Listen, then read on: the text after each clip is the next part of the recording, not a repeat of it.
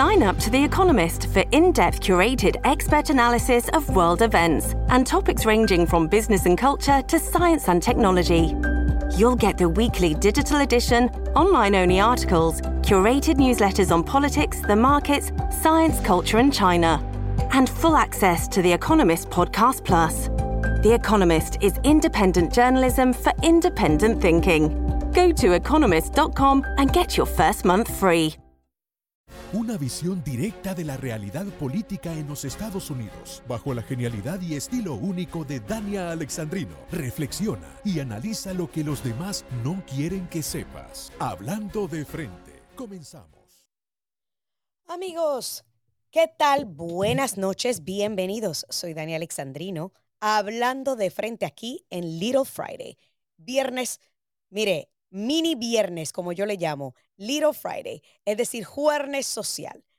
Hoy jueves tenemos mucho sobre el tintero eh, y hoy, que usted sabe que yo pocas veces hablo del tema de Puerto Rico, a pesar de ser puertorriqueña, porque pues mire, soy puertorriqueña, pero soy americana y estoy viviendo en la gran nación americana. Así que este, siempre hablo de los problemas y las cosas que nos aquejan como país.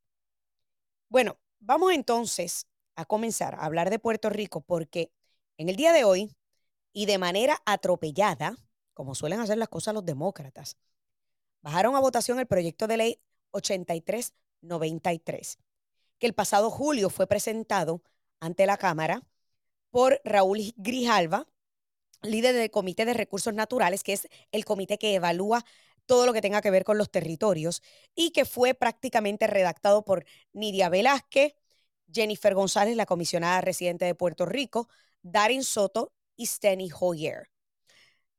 Y el plan, en mi opinión, y vamos a tener un panel aquí con dos amigos puertorriqueños, eh, en mi opinión, el plan es mucho más abarcador y se inclina más a la independencia que a la estadidad. Lo que pasa es que los demócratas están usando esto vuelvo y repito, como balón político. Para dar la impresión de que están haciendo algo por los boricuas y para dar la impresión que le, para luego entonces decir, mira, los republicanos no están de acuerdo con la democracia para los puertorriqueños, no quieren que tengan el voto X, Y, Z. Pero cuando usted lo mira, de las tres opciones, dos son prácticamente independencia. El estatus territorial actual, o sea, el embeleco llamado la colonia, o el embeleco llamado Estado Libre Asociado de Puerto Rico no existe como opción. Pero para hablar un poquito más de esto, me acompañan dos puertorriqueños, uno que está de este lado del charco, el otro que está allá del otro lado del charco. Ellos son Nelson Albino y Alberto Esperón. Muchachos, buenas noches. Buenas noches. Buenas noches, Daniel, y buenas noches a toda la audiencia. Qué, qué bueno tenerlos ambos a la vez en el programa porque este es un tema que nos apasiona a todos como puertorriqueños. Pero vamos a comenzar con Nelson porque Nelson está en Puerto Rico, lo ve y lo analiza desde el punto de vista de Puerto Rico. Nelson, tu opinión al respecto. Bueno, es un proyecto que no tiene futuro. Eh, ellos lo saben, los demócratas lo saben. Aquí un gran número de puertorriqueños lo saben. Eh, siempre fue un intento de manipulación electoral para el voto puertorriqueño en los, en los midterms y ahora se está utilizando nuevamente como un gancho político en el caso de la comisionada residente Jennifer González, que lo va a utilizar como un va a utilizar el resultado de esta votación como un logro político de ella para, para sus aspiraciones en el 2024 en las elecciones generales de la isla los demócratas lo utilizarán otra vez para decir que ellos son los que se preocupan por los intereses de Puerto Rico cuando llegue el, año electoral del 2024, porque Estados Unidos es la única nación del mundo que prácticamente tiene elecciones todos los años, ¿verdad? La política nunca coge vacaciones en, los Estados Unidos.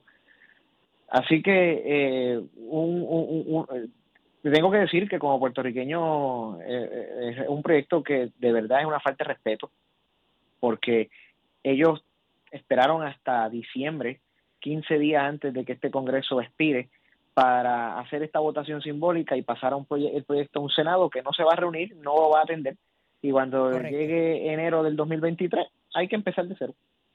Correcto. Y, ahora yo quiero eh, saber la opinión de Alberto, porque si una de las cosas que yo le vi positivo a esto es el hecho de que es un, eh, es un proyecto de ley que busca que el gobierno federal financie un plebiscito vinculante, porque todos los demás plebiscitos anteriores han sido inventos del Partido Nuevo Progresista, que es el partido de anexión, para mantener al pueblo puertorriqueño entretenido. Y una de las cosas que yo digo, bueno, si hay algo bueno en este proyecto, es esa parte, que es vinculante. Tú como boricua de este lado del charco, como puertorriqueño que lleva muchos años viviendo en la estadidad, que ves las cosas quizás algo distinto a como la ve Nelson, ¿qué tú opinas de este proyecto de ley? Bueno, primero que nada, eh, eh, estoy totalmente de acuerdo con Nelson, ¿verdad? En lo que en, su postura, pero de la manera que lo veo yo acá también es que esto aunque se, aunque estén tratando de hacer un plebiscito eh, vinculante, ellos saben que esto no va a pasar, o sea, esto es un show, ¿me entiendes? Y, y aunque uno se llena de esperanza de este lado del charco, porque quisiera que todos los puertorriqueños no fueran tratados como eh, ciudadanos de segunda clase, como lo están siendo tratados ahora mismo los que residen en Puerto Rico, quisiéramos hace cuántos años quisiéramos que esto pasara, ¿verdad? Y, y se hiciera, pero no se va a hacer y como dice Nelson, ya esto esto eh, fue un, acto simbólico y, no va a tener ningún efecto. ¿De qué vale que uno se ilusione y, piense, no, que sí, que es un, un plebiscito este, vinculante y esto y lo otro, pero al final, no si, si se viera que fuese eh, a tener eh, verdad un, un, final feliz, como decimos, pues ya, claro, o sea, vamos. Vamos, a, celebrarlo, ¿verdad? Pero realmente no hay nada que celebrar aquí y, y yo creo que esto es bochornoso de, de, de un partido demócrata e inclusive de creo que 16 republicanos que votaron que votaron a favor, incluyendo, eh, eh, incluyendo, como yo le llamo, la demócrata de closet María Elvira Salazar.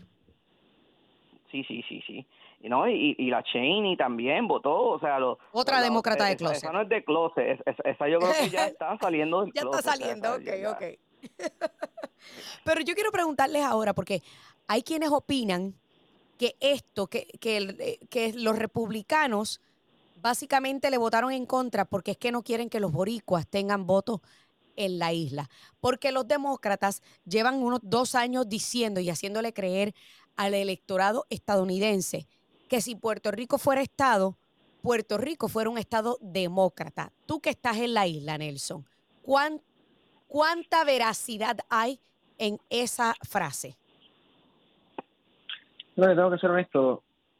Eh, da, la isla da la impresión de que sea así la cosa, pero no necesariamente. O sea, en Puerto Rico se ha, ha, habido un auge del movimiento conservador en la isla. Lo que pasa es que hay muchos puertorriqueños que son conservadores y no lo saben. Y ese es el problema. O sea, aquí lo que hay es que combatir la desinformación en Puerto Rico y, educar a la gente. Pero la realidad es, Dania, que si Puerto Rico no se continúa americanizando, es imposible educar a la gente porque una de las cosas que ha hecho y ha contribuido a que el movimiento conservador en Puerto Rico aumente ha sido prácticamente la americanización, en, particularmente, en particular la que ha habido desde el huracán María para acá en el 2017. ¿Cómo así que la americanización? bueno, que la gente en Puerto Rico se está ahora eh, eh, eh, interesando Enterando de lo que, ocurre nacional. Claro, claro. Entonces, pero, pero yo... Se enteran y se interesan. Ok, entonces tú le llamas a eso americanizando. Bueno, por supuesto, porque nosotros por los últimos 70, 60 y pico, 70 años, hemos tenido una cultura de una falsa identidad nacional. O sea, eh, han tratado el Estado Libre Asociado de Puerto Rico como, una nación que no existe. Al nivel de, que aquí en Puerto Rico el 90% de la población llama a Puerto Rico país. Puerto Rico nunca ha sido un país. Y eso incluye a los estadistas que quieren la anexión para Puerto Rico. No, y, el gobierno federal también es culpable de eso. Porque el gobierno federal y los, y los grandes intereses que no quieren que Puerto Rico salga del estatus territorial han patrocinado y han metido y le han metido en la cabeza a los puertorriqueños que, que nosotros somos una nación, solo que estamos en un pacto con los Estados Unidos, lo cual es una mentira. O sea, eso, eso ha sido una mentira. Yo siempre digo que el embeleco del nombre porque no somos ni Estado, ni somos libres, ni somos asociados. Ahí está el embeleco y la mentira de lo que es el estatus territorial actual, porque no somos ninguna de las tres opciones. Pero yo quiero continuar esta conversación con ustedes en el próximo bloque, porque los puertorriqueños, al menos en el centro de la Florida, fueron fundamental precisamente en lo que tú dijiste, Nelson, en movilizar y mover la balanza, perdón, hacia los republicanos y hacia Ron DeSantis en estas pasadas elecciones. Algo que sin duda alguna desmiente toda esa percepción que han estado tratando de vender los demócratas y que algunos republicanos rhinos han estado tratando de impulsar, haciendo creer que los puertorriqueños seríamos demócratas. Yo quiero en el próximo bloque que hablemos un poquito precisamente sobre esa, eh, no, yo no le llamaría la, la, americanización, sino el despertar de cómo más y más ciudadanos americanos en Puerto Rico están aprendiendo sobre la política estadounidense y yo creo que eso se debe a medios de redes sociales, porque lamentablemente la prensa puertorriqueña es de izquierda y siempre favorecen las historias a los demócratas. Así que después de la pausa quiero continuar esta conversación con ustedes y ver de qué forma una anexión de Puerto Rico beneficiaría a ambos, a Puerto Rico y Estados Unidos. Hacemos una pausa y ya volvemos. At Evernorth Health Services, we believe costs shouldn't get in the way of life-changing care, and we're doing everything in our power to make it possible. Behavioral health solutions that also keep your projections at their best? It's possible. Pharmacy benefits that benefit your bottom line? It's possible. Complex specialty care that cares about your ROI? It's possible because we're already doing it, all while saving businesses billions. That's Wonder made possible. Learn more at evernorth.com/wonder. Continuaremos esta conversación después de una pausa. En un momento regresamos con Hablando de frente por Radio Libre 790 AM.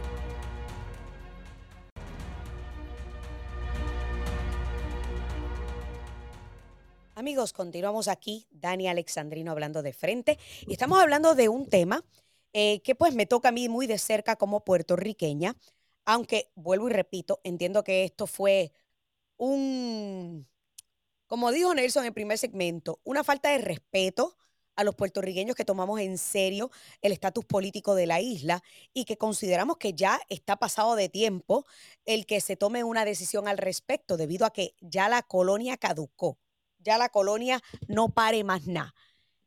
Y antes de la pausa, yo les estaba preguntando a ambos, ¿cómo beneficiaría a Estados Unidos y o a Puerto Rico una anexión, o sea, convertir a Puerto Rico en el Estado 51? Comenzamos con Alberto y luego vamos con Nelson. Fíjate, la realidad es que desde un punto de vista de Estados Unidos, yo no creo que hay un beneficio real para anexar a Puerto Rico como un Estado, ¿no? Eh, no lo veo como un beneficio económico en este momento, eh, a menos que se arreglen muchas situaciones en Puerto Rico y eso va a tomar muchos años para, para que se resuelva. Desde un punto de vista de Puerto Rico, eh, pues claro, o sea, hay unos beneficios eh, a nivel federal y unos beneficios que el pueblo puertorriqueño va a empezar a recibir que no que no tiene hoy en día y que es tratado como un, eh, un ciudadano de segunda clase y no un ciudadano con, con todos los beneficios este de, como americano, ¿no? Que es y que somos. Nelson, siempre escucho esa palabra, beneficio, beneficio, beneficio. Beneficios, o sea, que para otras personas sería que es que somos interesados. Bueno, eh, la estadidad a Puerto Rico le daría un, un standing que la isla nunca en, en, sus 500 años de historia ha tenido, que es el de el de formar parte de, de una metrópoli con todos los, los, los, los derechos constitucionales habido y por haber, con una excepción. Yo, yo te voy a ser bien honesto, eh, Dani. La Carta Autonómica de 1897 que el Reino de España le otorgó a Puerto Rico por varios meses antes de la guerra hispanoamericana, le daba a Puerto Rico más derechos que el estatus territorial que tenemos ahora mismo con los Estados Unidos. Porque al menos teníamos representación en las Cortes Españolas y el representante en las Cortes Españolas tenía más, más privilegios y más y más standing que el comisionado residente de Puerto Rico en Washington. Así que los puertorriqueños, el problema que tiene eh, el, Puerto Rico con Washington es que tenemos una clase política que ha dado la imagen, obviamente con toda la razón del mundo, porque se lo han ganado, de ser una clase política corrupta que lo que hace es vivir de, los fondos federales. Ahora bien, ahora bien, yo tengo que también y aquí voy a, hacer, voy a lucir como abogado del diablo, pero no es que soy el abogado del diablo, es que tengo que ser objetivo. la, de que Puerto Rico ha chupado de la ubre del tío Sam, eso es muy cierto. Ahora, ¿es eso excusa para que Puerto Rico siga siendo colonia? No. Porque si vamos a hablar de corruptos chupando de la ubre del tío Sam, tenemos que hablar de más de 100 países de nivel mundial que ah, son no, claro. independientes que el tío Sam le envía millones y millones y millones de dólares para que terminen en manos de dictadores y gobiernos tiranos. Por supuesto, y aquí, aquí en Estados Unidos.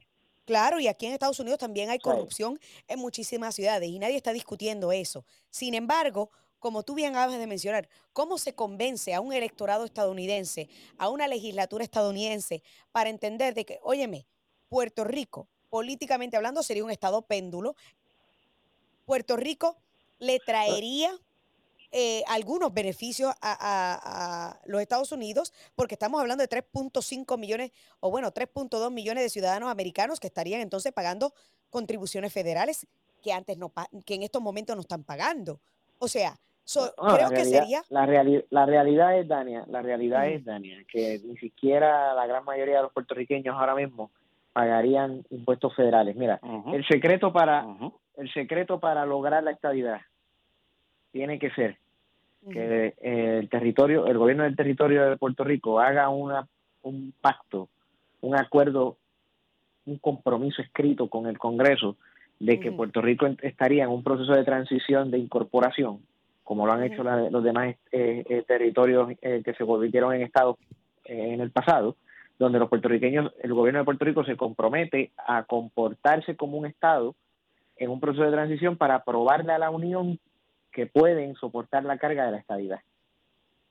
Es lo único que podría provocar un convencimiento bipartita y, y, llevar a, la estabilidad a una realidad.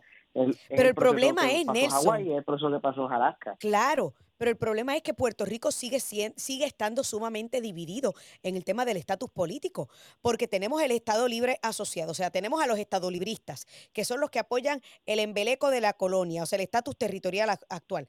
Tenemos a los independentistas, que pues que son menos y son eh, una especie en peligro de extinción, y luego tenemos a los estadistas, y aunque los estadistas siguen siendo mayoría, cuando tú miras los números, estamos literalmente divididos a la mitad. Entonces, ¿cómo tú logras un consenso en una isla que prácticamente está tan dividida? déjame hacer un paréntesis ahí. la, isla se divide si la colonia la ponen en la papeleta. Ahora, mismo no si La colonia se saca de la, si la colonia se saca de la papeleta, yo te aseguro a ti que la estabilidad se va sobre la independencia 9 a 1. O sea, eso es ley. Lo que pasa es que en el pasado en el pasado la colonia siempre ha sido la ficha del tranque para que los grandes intereses que viven de la colonia, de la colonia tanto aquí en Puerto Rico como allá en el mainland, siempre usan el gancho de la colonia para engañar al pueblo y dividirlo como tú dices. Por eso es que nunca ha habido la mayoría 50 más 1, a excepción, ¿verdad?, del plebiscito del 2020, pero que siempre nunca llega nada porque la colonia siempre es la ficha del tranque. ¿Por qué tú crees? Claro. ¿Por qué tú crees que el partido por qué tú crees que el Partido Republicano se opone a que la, a que la colonia no esté en la papeleta? Porque porque hay congresistas republicanos que están recibiendo la presión de cabilderos contratados por gente de aquí diciéndoles que la colonia tiene que estar allí en la papeleta. Claro, claro. Entonces, hay entonces esos congresistas también le responden a intereses corporativos que les conviene que la, que la colonia siga porque Puerto Rico es un paraíso fiscal dentro de los Estados Unidos y nadie quiere entonces, perder ese guiso. Entonces, que, eh, ahora que tú pones todo esto sobre la mesa, quiere decir que nunca se va a resolver el estatus político de la isla y muchos seguirán guisando de la colonia. Bueno, mientras, mientras el pueblo de Puerto Rico, mientras el pueblo de Puerto Rico no le ponga un tate quieto a tanto aquí en la isla a la, al, al establishment que gobierne, Y, el, y los que viven en el mainland, pues, obviamente, hagan su parte en el sentido de también caerle encima a los congresistas que se venden en ambos partidos, que se venden con estos intereses, pues claro que entonces la colonia seguirá 100 años más. Yo no tengo duda. Yo estoy, yo estoy, yo estoy convencido de que yo voy a morir siendo Puerto Rico siendo colonia todavía. Sí, siendo colonia todavía. Te voy a dar la última palabra, Alberto, porque me quedan menos de tres minutos. No, no, o sea, eh, la realidad es que hemos vivido estos últimos años y, y, mis casi 50 años en, la, en el mismo círculo vicioso que, que Nelson está explicando aquí, ¿no? O sea, la, la, estas personas no quieren eh, tomar la decisión final porque siguen jugando, ¿verdad? Con que sí, vamos a traerla, pero pero no nos conviene y en la parte de atrás en sus reuniones eh, secretas pues no les conviene, ¿me entienden? Y entonces ellos nunca van a, resolver este problema a menos que, como dice Nelson, que el puertorriqueño, ¿verdad? El, el, el, votante decida, ok, se acabó este juego, eh, vamos a, hacer algo real, vamos a poner los políticos que de verdad van a cambiar esto y, vamos a tomar una decisión final ¿verdad? Y con un este plebiscito, ¿verdad? Que, que, sea inclusive y que, y que en, realidad tenga las opciones que tiene que tener. Pero eso eso no va a pasar el Senado ahora mismo, pasó la Casa de Representantes, no va a pasar el Senado y todo esto va a empezar desde cero. Y va a ser un círculo, entonces se van a empezar a, poner los dedos, ¿verdad? No, pero fue culpa de los republicanos, no, pero fue culpa de los demócratas que lo hicieron aquí, no, pero, pero fue culpa del otro. Y, y vamos a empezar con el mismo círculo vicioso por los próximos muchos años otra vez. Muchachos, yo lo que digo es, eh, y, yo creo que ustedes los dos tienen razón. Eh, yo, yo estoy de acuerdo que posiblemente yo parta de esta tierra y nunca vea a Puerto Rico descolonizado, porque yo siempre digo que la colonia, óyeme, ya la colonia no pare más nada, pero es bien lucrativa para aquellos que están en el poder. Es bien lucrativa, lucrativa, eh, tanto para los estadolibristas como para los estadistas. Y no menciono los independentistas porque nunca han gobernado, porque si hubieran gobernado también se estuvieran lucrando de la colonia. Pero es eh, lucrativa, es lucrativa para ellos igual porque guisan también de, los beneficios de la ciudad. Bueno, es cierto, es cierto, también guisan de la... Bueno, muchachos, esta conversación está buenísima. Ustedes saben que si fuera por mí estuviéramos todo el programa hablando del tema del estatus político de Puerto Rico para que otros hermanos latinoamericanos entiendan la debacle en la que los puertorriqueños hemos estado por más de un siglo en cuanto al tema de la relación con Estados Unidos. 400 eh, años o cuatro siglos antes bajo el dominio español. O sea que Puerto Rico sigue siendo la colonia más vieja del mundo y posiblemente continuará siéndolo por muchos años más. Alberto Esperón, Nelson Albino, muchísimas gracias por acompañarme esta noche en este tema tan importante para nosotros los puertorriqueños. Hacemos una pausa y ya volvemos. Ryan Reynolds here from Mint Mobile. With the price of just about everything going up during inflation, we thought we'd bring our prices down. So to help us, we brought in a reverse auctioneer, which is apparently a thing. Mint Mobile unlimited premium wireless. Have to get 30, 30, bit to get 30, bit to get 20, 20, 20, bit to get 20, 20, bit to get 15, 15, 15, 15 just 15 bucks a month. So, Give it a try at mintmobile.com/switch. slash $45 up front for 3 months plus taxes and fees. Promo for new customers for limited time. Unlimited more than 40 gigabytes per month slows. Full terms at mintmobile.com. Continuaremos esta conversación después de una pausa. En un momento regresamos con Hablando de Frente por Radio Libre 790 AM.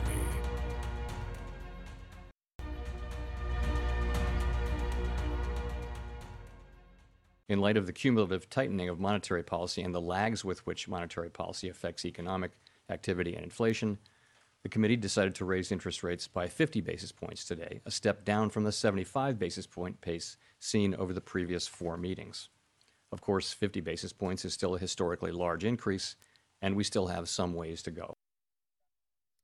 Bueno, ahí ustedes escucharon eh, que la, fe, la Reserva Federal acaba de subir las tasas de interés 50 puntos base eh, y ven que la economía de los Estados Unidos está a punto de estancarse. Señores, yo no sé, yo no soy economista, ustedes lo saben. Por esa razón, cuando hablamos del tema económico, a mí siempre me gusta tener expertos en el tema porque yo solo sé lo que afecta a mi bolsillo. yo, yo sé mi economía personal. Pero en términos generales, está nuestro amigo Iván González para ayudar a explicar y a poner en arroz y habichuela ¿Qué quiso decir la Reserva Federal con esto? Buenas noches, Iván, bienvenido. ¿Qué tal? Oye, un gusto estar nuevamente en tu programa. Iván, suben las tasas nuevamente, 50 puntos base. Eh, obviamente, no es tanto como se han subido en, meses pasados, que se han subido 3, 75 puntos base, eh, pero aún así sigue siendo bastante y la Reserva ve como que la economía está por estancarse. Entonces es bueno que sigan subiendo las tasas. Mira, tenemos una, una pelea frontal que está teniendo la Reserva Federal contra la inflación. Ves que todavía está a niveles realmente muy elevados 7.1% en, en el mes pasado. ¿Ves? Eh, estamos muy lejos del 2% que es lo ideal que se busca siempre tener y del 1.4% que, que le dejó la administración anterior a, a, esta administración. Entonces todavía hay, hay mucho por delante, desafortunadamente. Y si hay mucho por delante, significa lo que hemos hablado en otros momentos, que esto se va a poner peor antes de empezar a ver un alivio cada ciudadano americano? Oh, sí, por supuesto, por supuesto. Aquí no hay de otra. Desgraciadamente, mira, la inflación es como, como un monstruo, ¿sí? Que una vez que lo dejas salir de la caja, es muy difícil volverlo a meter. Ahora, para que vuelva la inflación a un nivel aceptable, sí, de un 2%, todavía nos vamos a, a tardar cuando menos los siguientes 12 meses o más ¿ves? Y vamos a tener altas tasas de interés todavía por mucho tiempo. O sea que estamos, estamos hablando que de hecho estuve leyendo un artículo, me parece que fue, fue ayer, que las tasas habían como que bajado un poquitito y los precios y por consiguiente se comenzó a mover el mercado inmobiliario, pero ahora con esto como que vamos a ver un estancamiento nuevamente del mercado inmobiliario, ¿o me equivoco? No, no, definitivamente. Eh, mira, han bajado un poco, hoy día están alrededor del 6.3%, ¿ves? pero de, todas formas los precios siguen, continúan muy elevados y con esta tasa de interés es realmente es muy difícil o prácticamente imposible poder, para una pareja normal, digamos, de primeros compradores, poder hacerse de, de, ese primer, de esa primera casa. Entonces, si la inflación continúa alta, si las tasas de intereses continúan subiendo, si la gente no puede prácticamente comprarse una casa, se estanca el mercado, el mercado inmobiliario, estamos a punto de un colapso económico, de una recesión. ¿Cuál sería el panorama real que puede estar la gente para el cual la gente puede estar preparándose? Mira, lo que se ve sí muy casi inevitable es la recesión. Sí, es así de qué tamaño o de qué tan profunda vaya a ser, esa es la pregunta que todos nos estamos haciendo. Y va a depender de, hasta qué momento la Reserva Federal em, esté dispuesta a incrementar las tasas. Pero por lo que están diciendo, parece ser, suena como que va a seguir siendo todo el 2023 y que vamos a pasar de niveles del 5.1 al 5,5% en tasas de interés.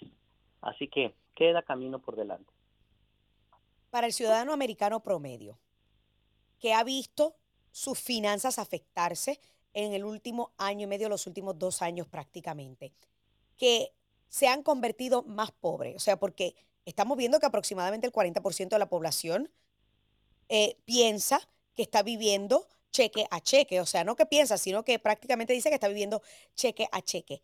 Y aproximadamente el 20% ha aumentado su endeudamiento de tarjeta de crédito. Estamos hablando de que estas personas pudiesen estar enfrentando un panorama muchísimo más difícil en el próximo año. Por supuesto, por supuesto. Eh, tenemos dos cosas que son terribles. Una de que gran parte de esa población que tú has mencionado está utilizando ya las tarjetas de crédito ya no para comprarse sí artículos de lujo, diversión o viajes, sino simplemente para comprar alimentos y gasolina. Entonces son necesidades nada más básicas que están que están cubriendo, ¿ves? Y em, están en una situación sumamente precaria. Segundo, se aúna esto a que los incrementos se han incrementado las, los balances de las tasas de, de eh, las tarjetas de crédito y han sobrepasado el promedio del 20%.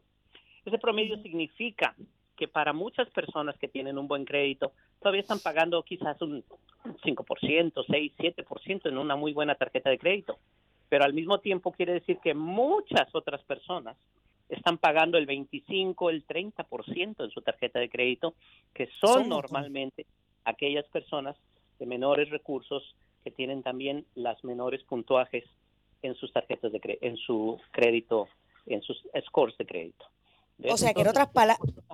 Doble, doble, Claro. Y ahora te pregunto, Iván, entonces significa que estas personas son las que están doblemente enfrentadas a la posibilidad, a la posibilidad de realmente caer en una perdición económica, o sea, en, en caer en una, le podemos decir, recesión individual. Oh, definitivamente. Estas personas, eh, nosotros le llamamos que están a 30 días de una bancarrota. ¿Ves? Porque si hay una enfermedad o pierden su, su trabajo y pasa de más de 30 días, se acabó. no tienen ahorros. porque no hay ahorros. Si el auto se, te, se les descompone, olvídate. Una reparación de 400 dólares, la, hay un porcentaje tremendo, 40% de la población que no puede arreglar su auto si pasa de 400 dólares, que sería que hoy día es cualquier cosa prácticamente. Entonces ellos todos los días le están pidiendo a Dios que no haya una llanta ponchada o que sí, la batería no se descomponga, etcétera. ¿Ves? Porque no hay cómo, cómo liquidar. Es algo verdaderamente triste y difícil. ¿Cuándo fue la última vez que los ciudadanos americanos se enfrentaron a una disyuntiva similar? Bueno, se han venido incrementando los, los balances de las tarjetas de crédito, que eso es realmente, y además esa es, otra trampa, ¿ves? Em, ya cuando entras eh, a, a, utilizar la tarjeta de crédito para tus gastos básicos, entonces ya es nada más como un remolino que te está llevando hacia el fondo, hacia el fondo, ¿sí? Y, y no hay, no hay solución realmente. ¿Qué mensaje?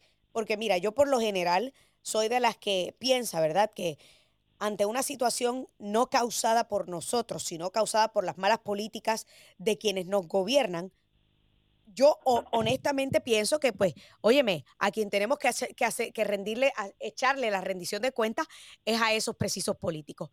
Pero considerando que tenemos dos años más que aguantar de esta administración, ¿qué mensaje usted le puede dar a alguna de estas personas que están haciendo de tripas corazones para poder llevar el pan a la mesa, que están viviendo cheque a cheque, que a veces tienen que optar entre si pagan el carro, pagan la luz, si hacen compra o hacen este o pagan el celular. ¿Qué mensaje puedes darle para, para tratar de, de alguna manera u otra ayudarlos?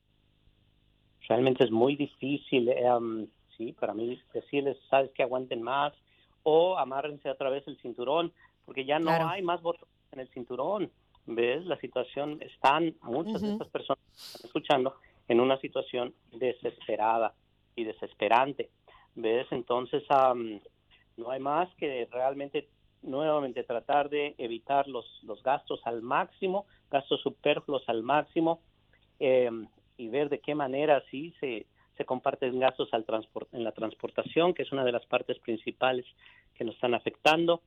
Em, en fin, tratar de veras de hay muchas cosas que queremos y cosas que necesitamos.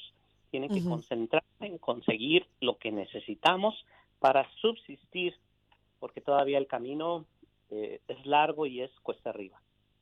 Wow. Bueno, Iván González, economista, te agradezco muchísimo eh, que hayas puesto este tema en ese amplio contexto, porque realmente hemos hablado de el tema de la economía, de la inflación, de las tasas de intereses, de una manera bastante eh, eh, amplia y explicativa, pero nunca habíamos ido directo al grano a, ¿verdad? a hablar directo con la gente sobre aquello que los aqueja y cómo, cómo, de alguna manera u otra podemos hacer un poquitito para aliviar esa carga que se nos impuso por las malas decisiones de algunos políticos. Te agradezco, Iván. Amigos, no se muevan, que todavía falta la recta final del programa.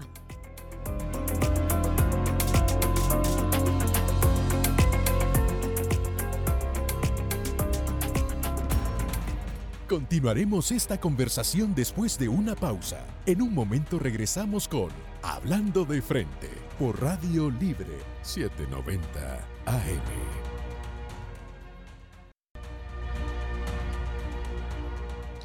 Amigos, continuamos aquí, Dani Alexandrino hablando de frente. Gracias a cada uno de ustedes por decir presente en esta conversación. Pues mire, me toca ahora hablar de el gran anuncio de Donald Trump. Señores, pues más temprano en el día, muchos pensaron que el gran anuncio de Donald Trump eran sus tarjetas, escuche esto, sus tarjetas de intercambio. sí, señores, sus tarjetas de intercambio, mire, como si fuera un beisbolista. Y eso molestó a mucha gente. Are you kidding me? Is this the breaking news? ¿Por qué? Porque hizo un anuncio bien grande ayer de que hoy tenía con un breaking news. Pues resulta, resulta que a las 2 de la tarde salió con la noticia real y fue que anuncia lo que sería su plan de, de póliza para el 2024 sobre la libre expresión, o sea, su plan político para la libre expresión para el 2024. Y yo aquí tengo la lista. Entre, entre estas cosas o, entre algunas de las cosas propuestas por el plan, que esto surge a raíz de que cada uno de nosotros nos hemos enterado de la censura impulsada por el DNC, por el Partido Demócrata, en todas las redes sociales de conservadores, o sea, la censura de conservadores en todas las redes sociales principales como Twitter, YouTube, Facebook, Instagram.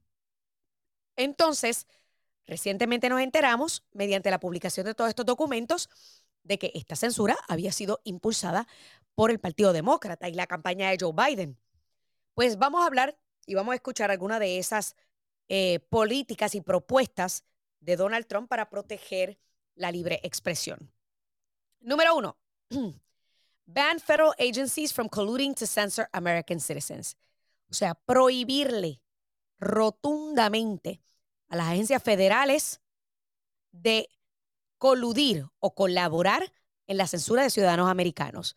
Usted sabe que el FBI tuvo participación directa en censurar la historia de Hunter Biden, porque de hecho estuvo reuniéndose con miembros de Twitter prácticamente semanalmente a medida que se acercaban las elecciones del 2020. Esto no lo dije yo, lo dijo precisamente el miembro del FBI en unas vistas públicas. Prohibir dinero de los contribuyentes, de que el dinero de los contribuyentes sea utilizado para ponerle a cualquier contenido desinformación o misinformation. Misinformation o disinformation. Porque usted sabe, salen los sarinos y las ares de la desinformación a tratar de decirnos quiénes estamos correctos y quiénes estamos incorrectos. Despedir, escuche esto, a cada burócrata federal que se inmiscuyó en la censura doméstica.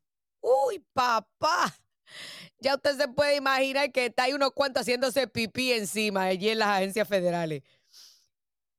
Inmediatamente enviar cartas de preservación a, la administración de Biden y a los gigantes en las, en las cadenas corporativas grandes.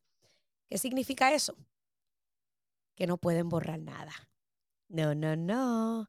Don't you dare. Tienes que preservarlo para yo enterarme las tácticas sucias que usaste para poder censurar a conservadores. Ordenar al Departamento de Justicia investigar a todas las partes involucradas en la censura en línea y prácticamente procesar cualquier crimen que se encuentre. Que quede claro que él no está diciendo procesar a todo el mundo sino procesar cualquier crimen que sea encontrado. Revisar la sección 230, lo que siempre he dicho que se debe hacer, para drásticamente, mire, alinear a todas las plataformas de leyes eh, de redes sociales y el poder que tienen para restringir expresiones legales correctas, aunque, aunque ellos no concuerden con esa. Detener, detener todo tipo de eh, fondos federales para todas las organizaciones no lucrativas y programas educativos que se inmiscuyan en la censura de voces opositoras o disidentes. Suspender dólares federales, o sea, billete, viene, mi gente, billete, billete, porque usted sabe que el billete habla, el billete habla. A cualquier universidad que se haya puesto a practicar censura o que apoye actividades que buscan censurar la libre expresión. Redactar penalidades criminales para burócratas federales que se juntan con entidades privadas para violar derechos constitucionales. Imponer siete años de gracia antes de que cualquier otro ex agente de inteligencia o de seguridad nacional pueda trabajar en compañías tecnológicas. ¿Qué significa eso?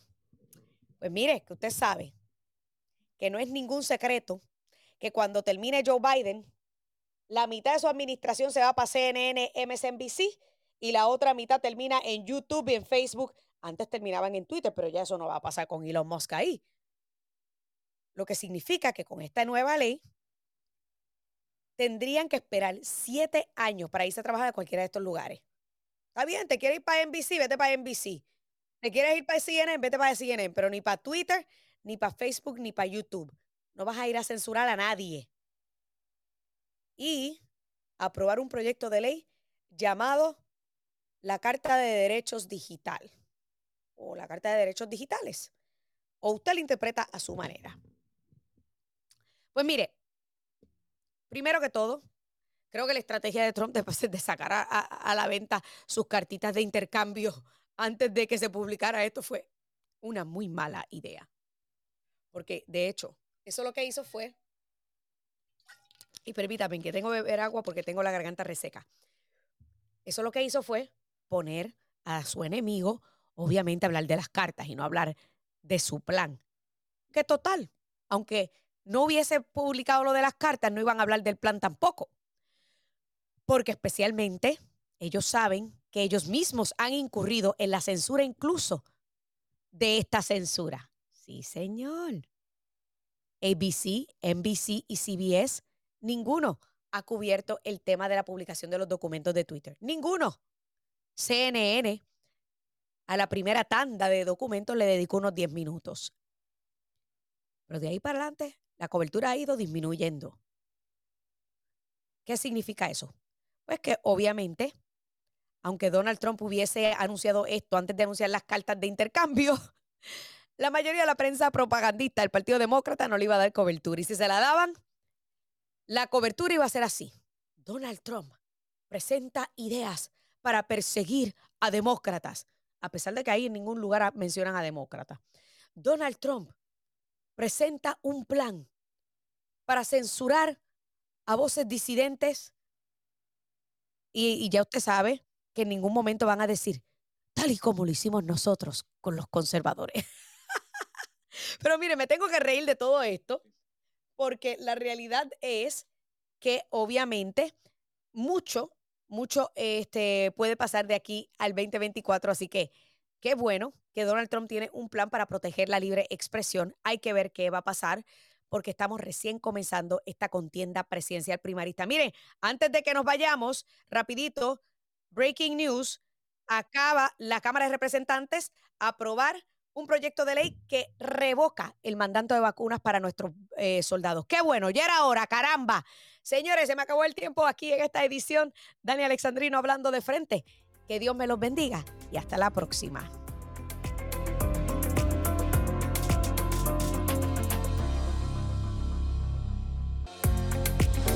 Concluimos esta edición, pero regresaremos nuevamente porque lo que otros callan, aquí lo analizamos, hablando de frente. This podcast is a part of the C Suite Radio Network. For more top business podcasts, visit c-suiteradio.com.